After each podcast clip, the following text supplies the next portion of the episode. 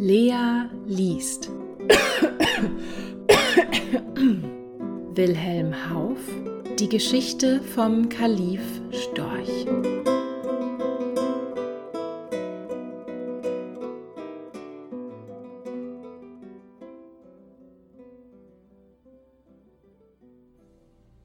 Der Kalif Chassid zu Bagdad saß einmal an einem schönen Nachmittag behaglich auf seinem Sofa.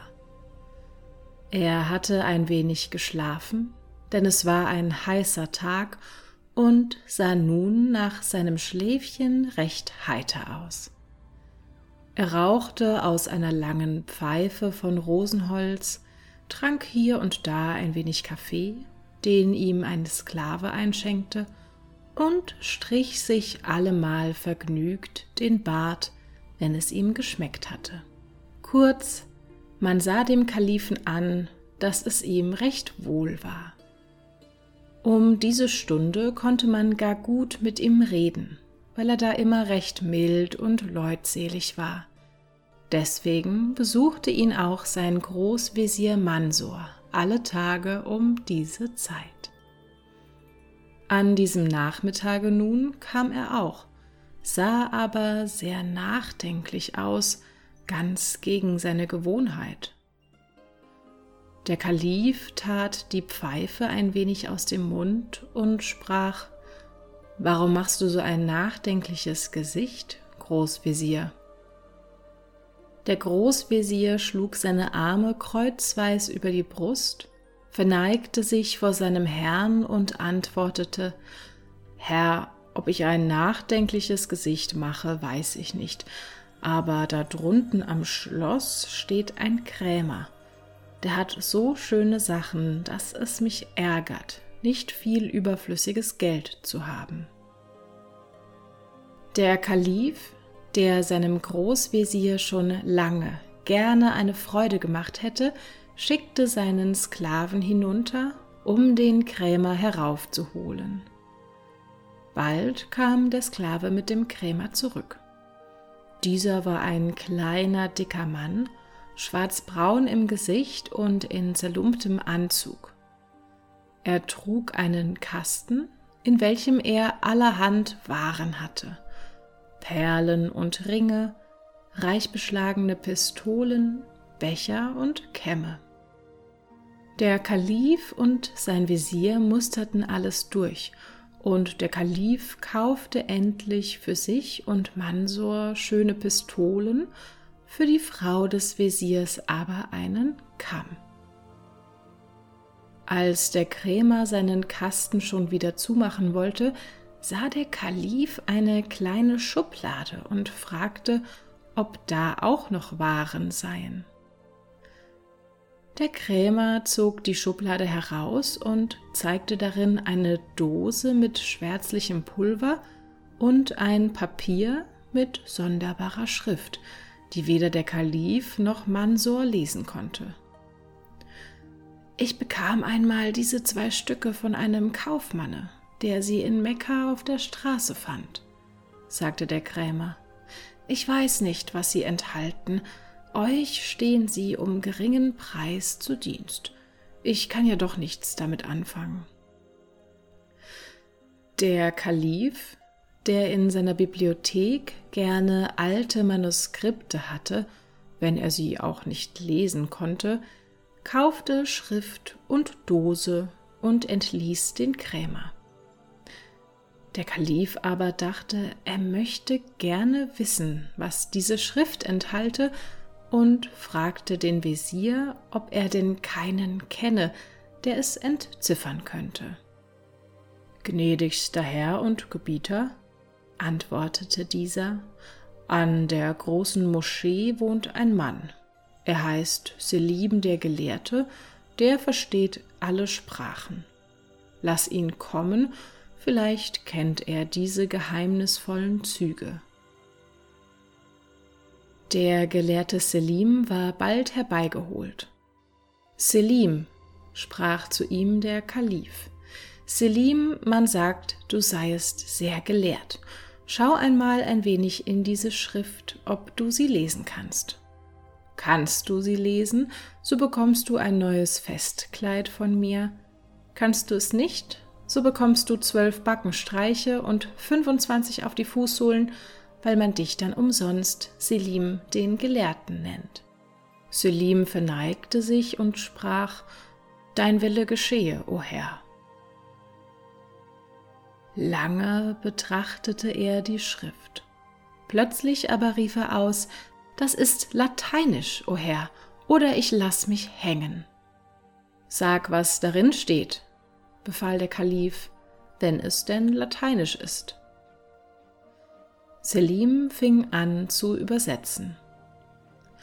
Mensch, der du dieses findest, preise Allah für seine Gnade. Wer von dem Pulver in dieser Dose schnupft und dazu spricht Mutabor, der kann sich in jedes Tier verwandeln und versteht auch die Sprache der Tiere. Will er wieder in seine menschliche Gestalt zurückkehren, so neige er sich dreimal gen Osten und spreche jenes Wort. Aber hüte dich, wenn du verwandelt bist, dass du nicht lachest, sonst verschwindet das Zauberwort gänzlich aus deinem Gedächtnis und du bleibst ein Tier.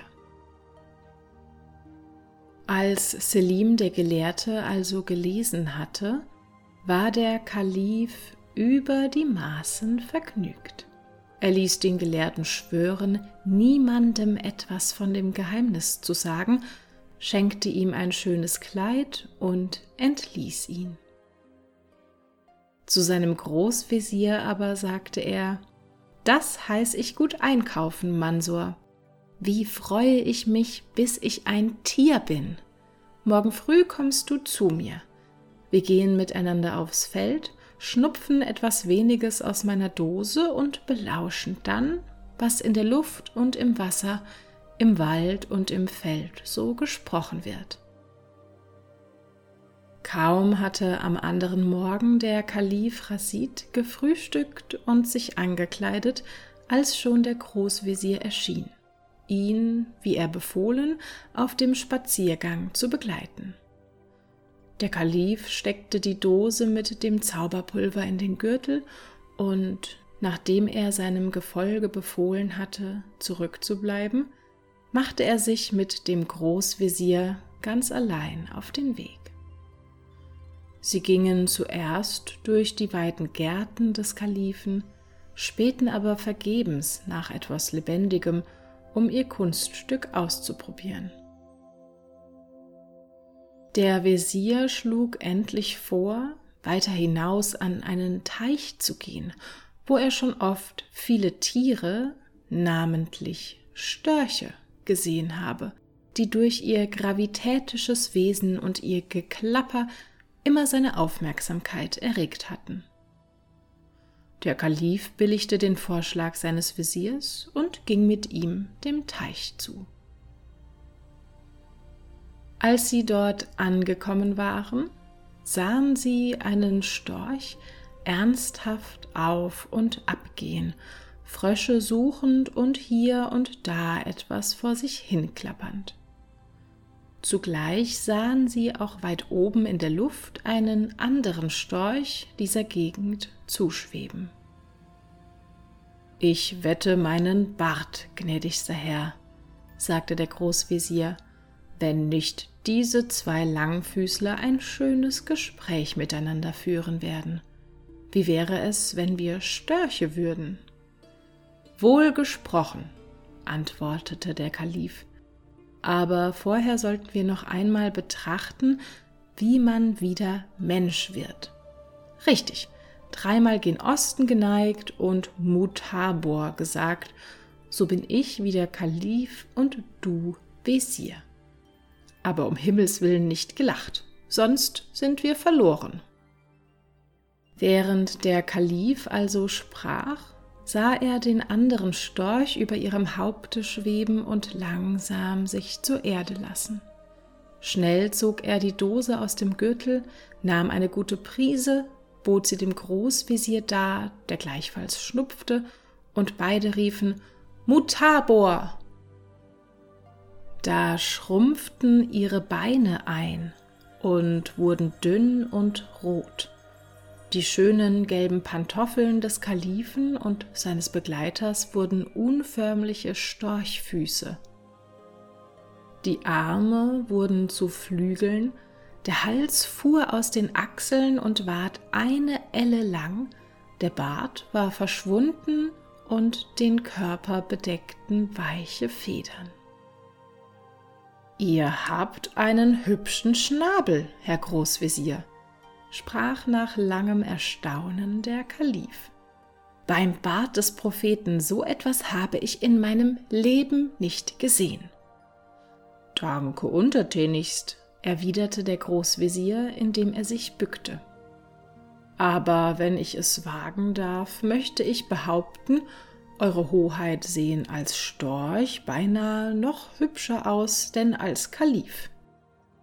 Aber kommt, wenn es euch gefällig ist, dass wir unsere Kameraden dort belauschen und erfahren, ob wir wirklich storchisch können. Indem war der andere Storch auf der Erde angekommen. Er putzte sich mit dem Schnabel seine Füße, legte seine Federn zurecht und ging auf den ersten Storch zu. Die beiden neuen Störche aber beeilten sich, in ihre Nähe zu kommen und vernahmen zu ihrem Erstaunen folgendes Gespräch. Guten Morgen, Frau Langbein, so früh schon auf der Wiese? Schönen Dank, liebe Klapperschnabel, ich habe mir nur ein kleines Frühstück geholt. Ist euch vielleicht ein Viertelchen Eidechs gefällig oder ein Froschschenkelein?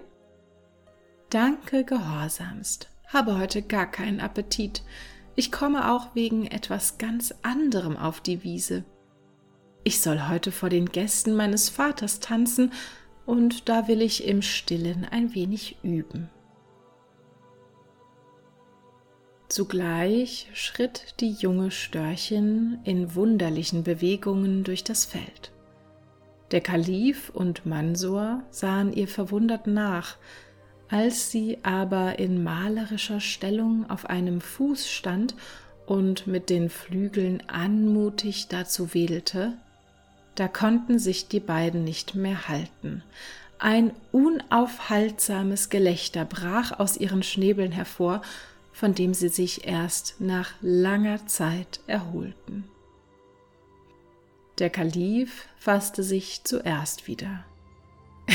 Das war einmal ein Spaß, der nicht mit Gold zu bezahlen ist, rief er. Schade, dass die Tiere durch unser Gelächter sich haben verscheuchen lassen, sonst hätten sie gewiss auch noch gesungen. Aber jetzt fiel es dem Großvezier ein, dass das Lachen während der Verwandlung verboten war. Er teilte seine Angst deswegen dem Kalifen mit. Potz, Mekka und Medina, das wäre ein schlechter Spaß, wenn ich ein Storch bleiben müsste. Besinne dich doch auf das dumme Wort, ich bringe es nicht heraus.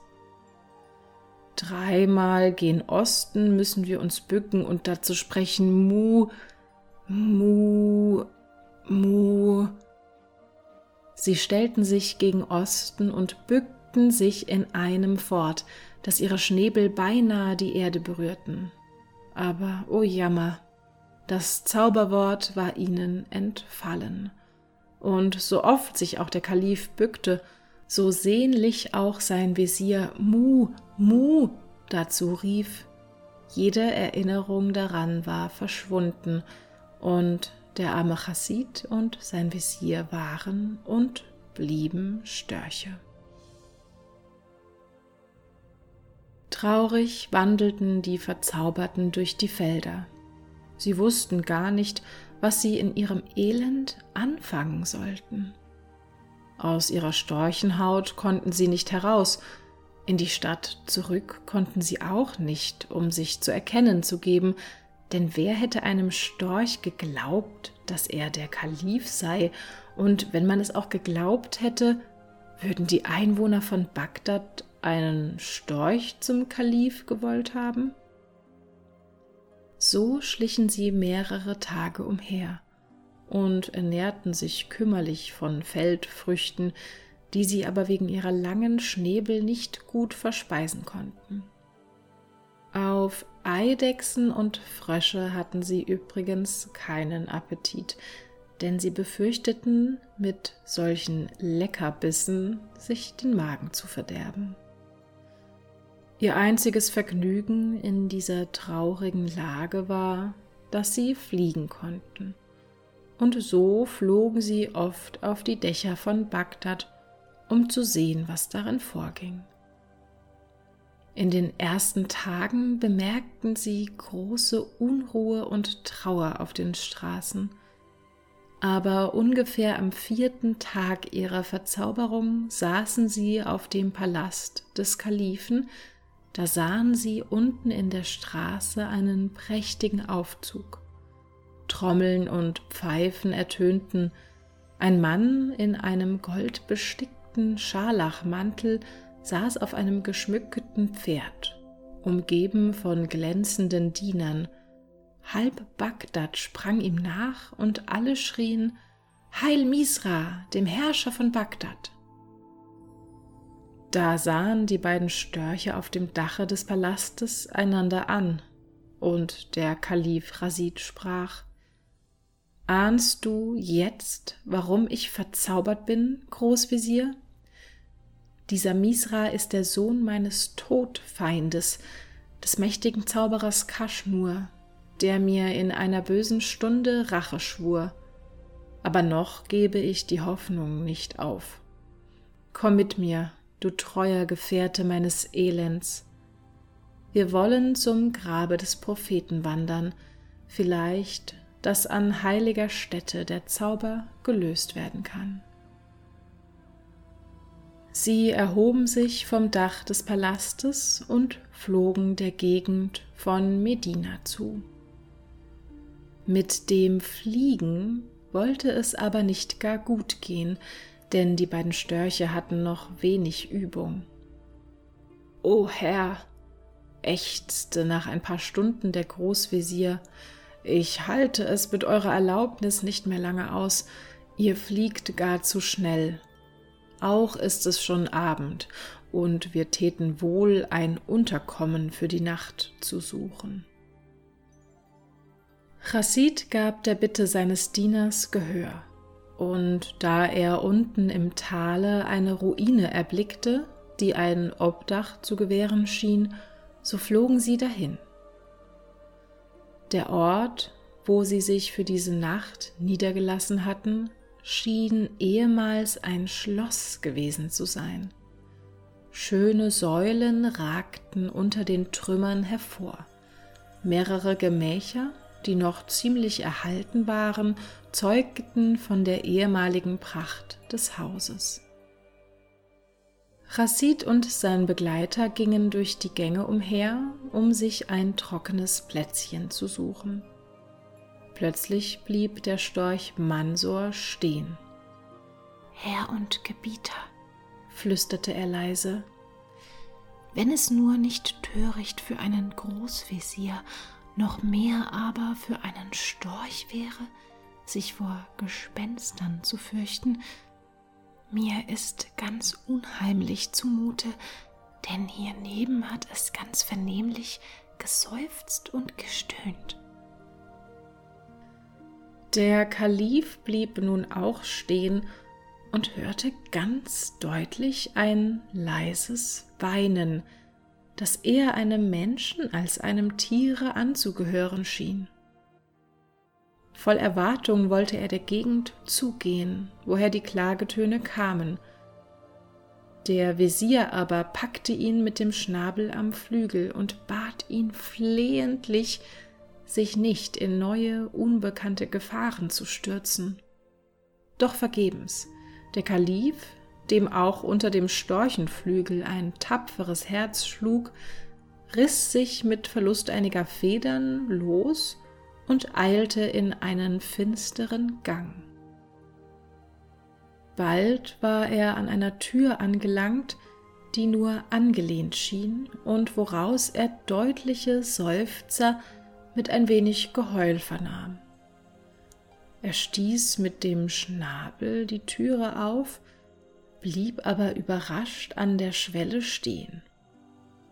In dem verfallenen Gemach, das nur durch ein kleines Gitterfenster spärlich erleuchtet war, sah er eine große Nachteule am Boden sitzen.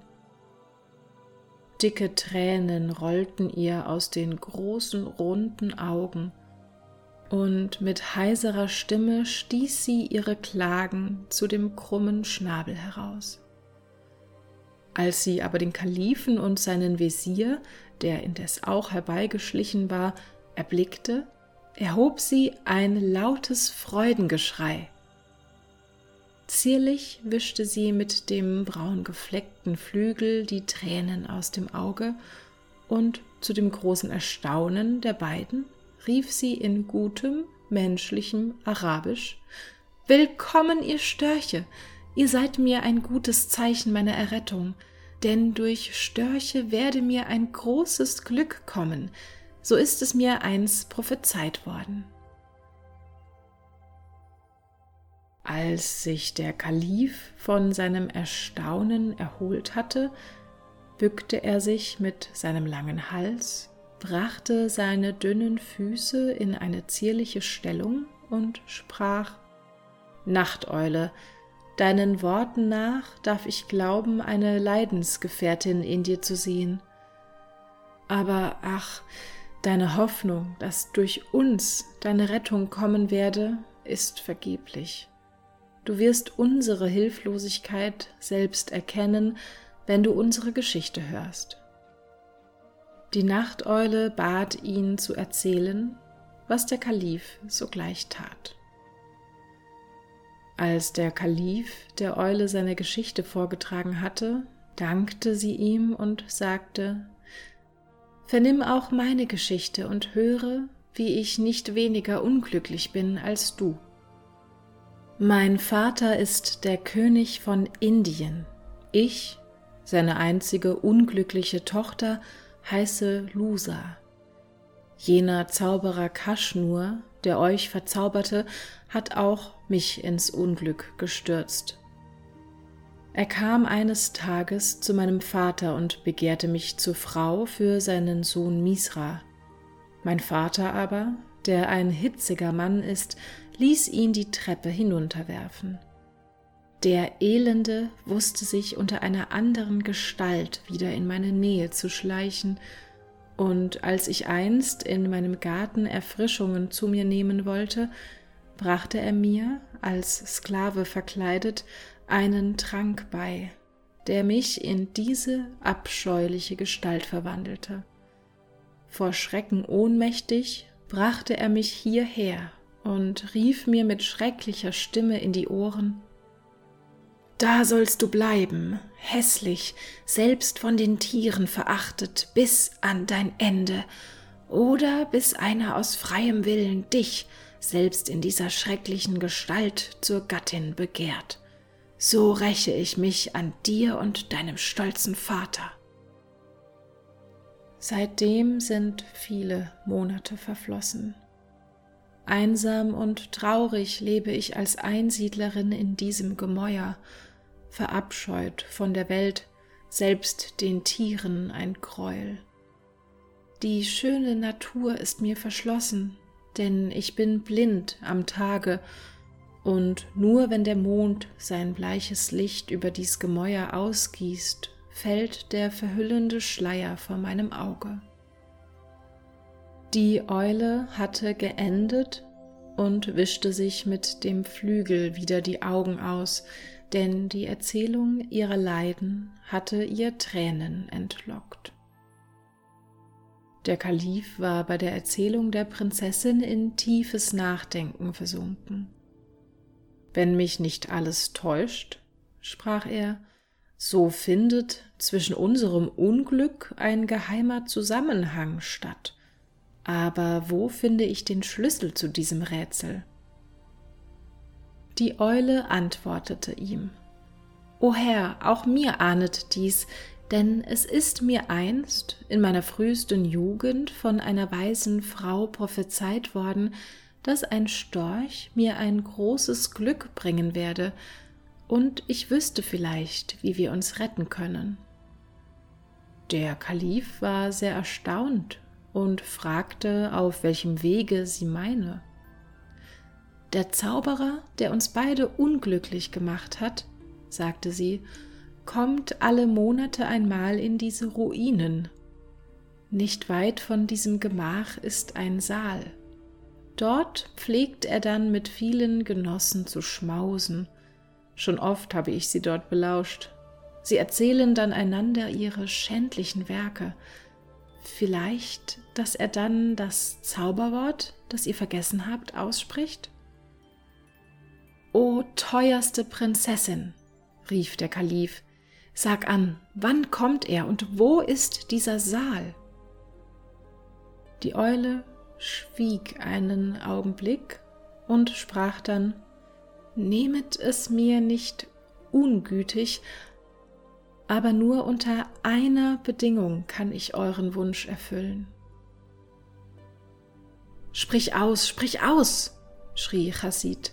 Befiehl, es ist mir jede Recht.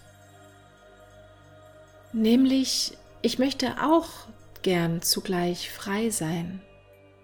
Dies kann aber nur geschehen, wenn einer von euch mir seine Hand reicht. Die Störche schienen über diesen Antrag etwas betroffen zu sein, und der Kalif winkte seinem Diener, ein wenig mit ihm hinauszugehen. Großvezier, sprach vor der Türe der Kalif. Das ist ein dummer Handel, aber ihr könntet sie schon nehmen.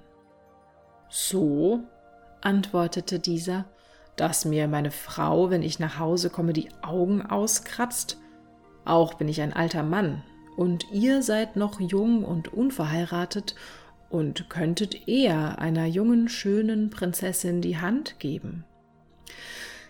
Das ist es eben, seufzte der Kalif indem er traurig die Flügel hängen ließ.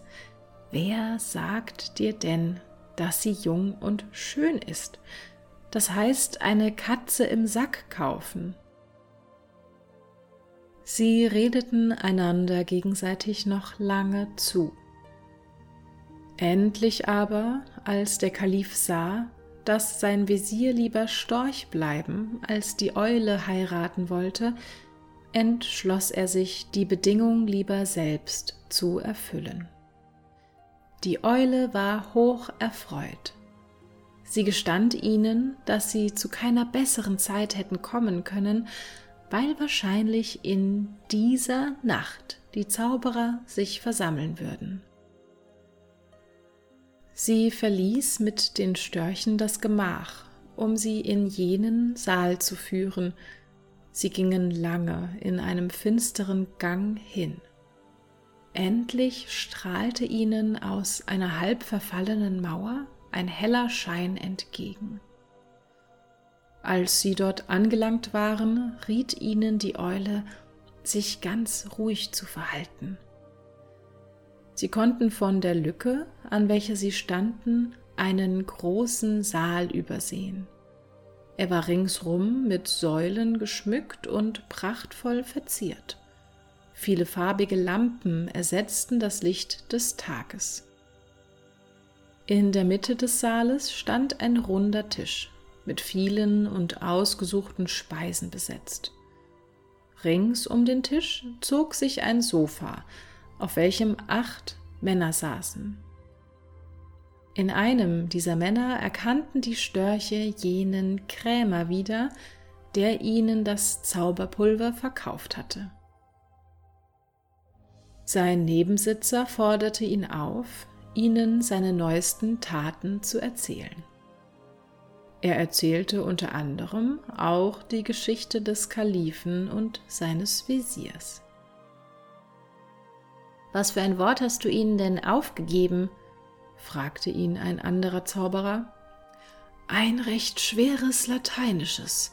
Es heißt mutabor. Als die Störche an der Mauerlücke dieses hörten, kamen sie vor Freude beinahe außer sich. Sie liefen auf ihren langen Füßen so schnell dem Tore der Ruine zu, dass die Eule kaum folgen konnte.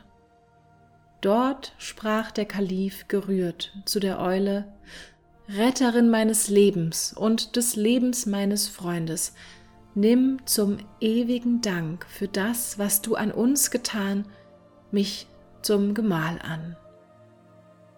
Dann aber wandte er sich nach Osten. Dreimal bückten die Störche ihre langen Hälse der Sonne entgegen, die soeben hinter dem Gebirge heraufstieg. Mutabor, riefen sie. Im Nu waren sie verwandelt, und in der hohen Freude des neu geschenkten Lebens lagen Herr und Diener einander lachend und weinend in den Armen. Wer beschreibt aber ihr Erstaunen, als sie sich umsahen? Eine schöne Dame, herrlich geschmückt, stand vor ihnen. Lächelnd gab sie dem Kalifen die Hand.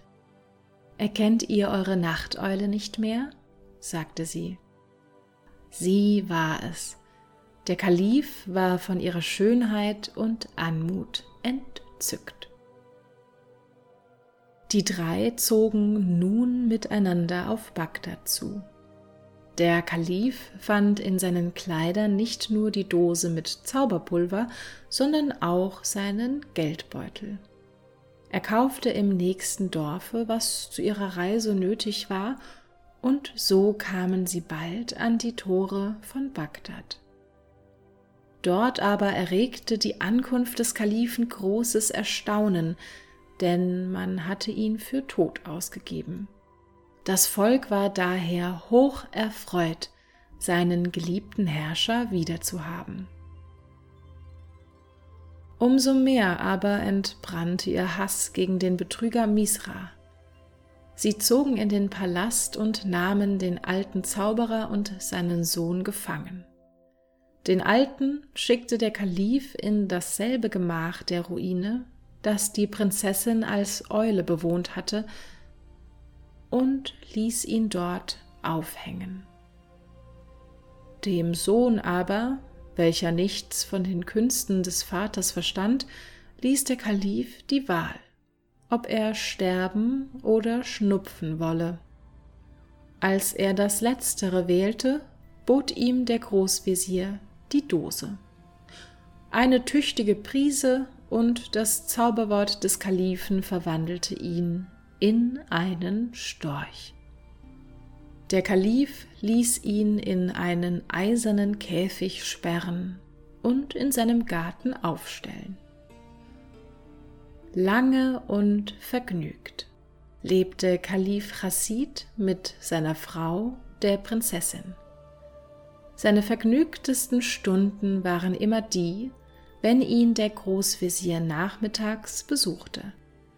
Da sprachen sie dann oft von ihrem Storchabenteuer, und wenn der Kalif recht heiter war, ließ er sich herab, den Großvezier nachzuahmen, wie er als Storch aussah.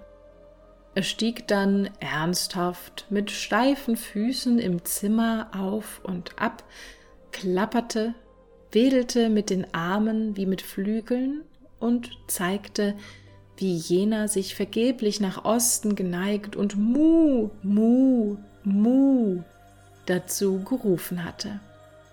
Für die Frau Kalifin und ihre Kinder war diese Vorstellung allemal eine große Freude.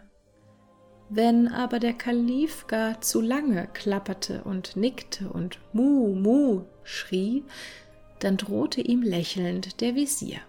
Er wolle das, was vor der Türe der Prinzessin Nachteule verhandelt worden sei, der Frau Kalifin mitteilen.